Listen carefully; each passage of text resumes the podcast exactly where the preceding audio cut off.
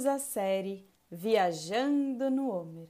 A seguir, você escutará um convite para a nossa quinta experiência. E nessa semana, especificamente, não falaremos sobre o tempo, mas sobre um dia que acontece durante essa contagem do tempo. A cada semana, durante a contagem do Homer, lançaremos um áudio diferente. Boa viagem!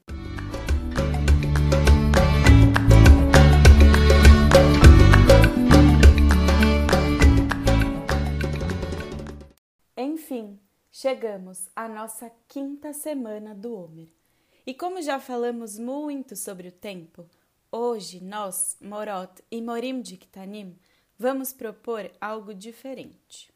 Nesta quinta semana, nós vivemos um dia muito especial o dia 33 da contagem do Homer, que também é conhecido como Lag Baomer. Mas antes de começarmos a falar sobre essa data, temos um convite diferente. Que tal se a gente construísse uma cabana? Daqui a pouco eu vou contar uma história e isso vai fazer mais sentido. Você já construiu uma cabana em casa? Não importa a idade que você tenha, a cabana é sempre uma experiência. Você pode pegar cobertores, almofadas, arrastar móveis, cadeiras, construir paredes embaixo de uma mesa. Use o que você tiver e a sua imaginação. Então agora vou pedir para você dar uma pausa no áudio até terminar a sua cabana e depois continuar ouvindo dentro dela. O que acha?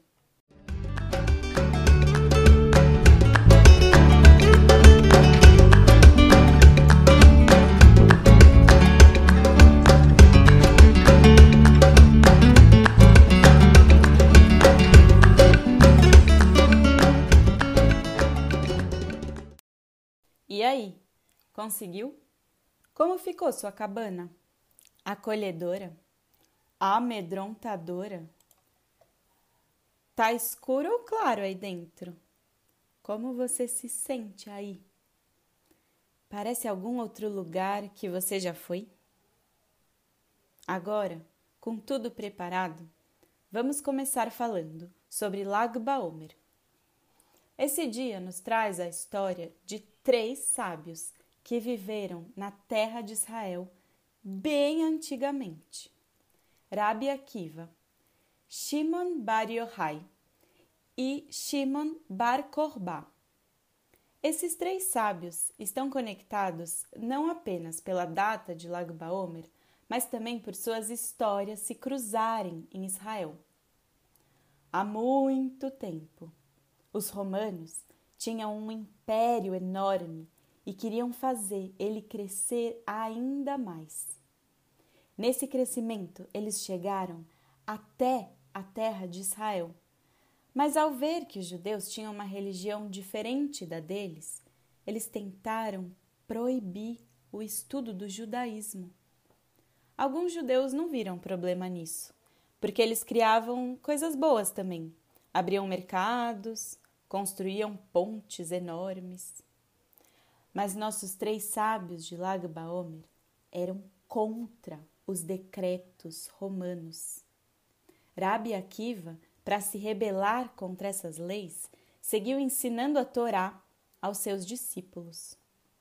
Shimon Bar Korbá, que teve o apoio de Rabi Akiva, iniciou uma revolta contra os romanos, uma batalha mesmo. E já Shimon Bar Yochai, que era um dos alunos de Rabi Akiva, foi perseguido pelo Império Romano por desafiar suas leis que proibiam o estudo. E aí ele se escondeu junto com seu filho em uma caverna. Dizem que lá eles tinham uma fonte de água, uma árvore de alfarroba e uma fogueira que esquentava e iluminava.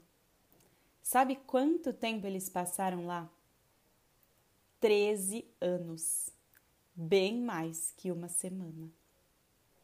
Agora deu para entender por que pedimos para vocês construírem uma cabana?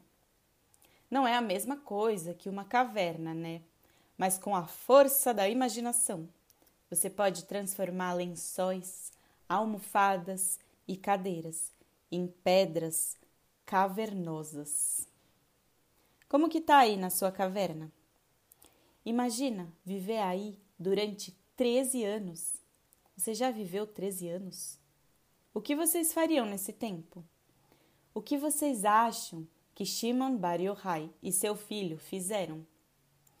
Eles não escolheram exatamente estar lá, mas escolheram continuar estudando judaísmo. E o que você quer colocar aí dentro da sua caverna?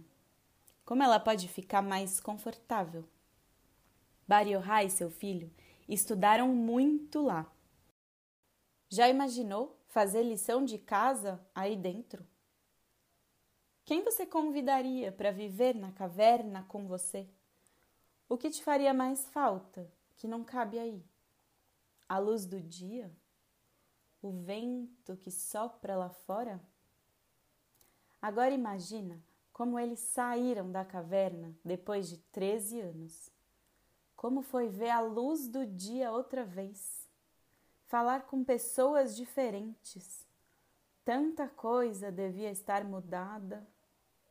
Shimon Bar Yochai, dentro da caverna, escreveu um dos livros mais importantes para a Cabala, que é o estudo místico da Torá. E ele é conhecido como pai da Cabala. Mas a pergunta que não quer calar: por que esses três sábios são lembrados em Lag Baomer? Rabi Akiva é lembrado porque no dia de Lag Baomer, uma praga, uma doença que estava matando seus discípulos, desapareceu. Mas como assim? Do nada?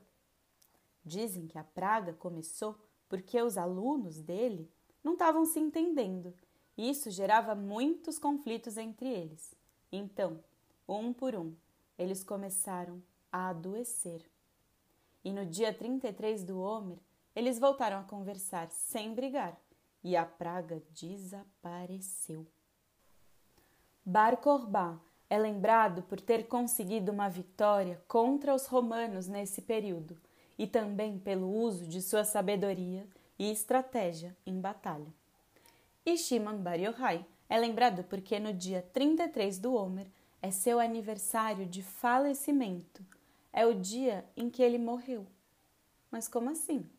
Comemorar uma morte? É isso que faz Shimon Bar Yochai ser lembrado nesse dia, porque antes de morrer, ele pediu para que no dia de sua morte todos comemorassem e festejassem. Ele não queria ser lembrado com tristeza. E aí? O que acharam dessas histórias emocionantes? Como foi ouvir e aprender sobre essas pessoas dentro da caverna? É mais fácil ou difícil do que aprender sentado em uma cadeira no quarto? Você nem sabia, mas estava estudando esse tempo todo. E para terminar, se quiserem, mandem fotos para gente. Vamos adorar receber. Até a semana que vem. Tchau!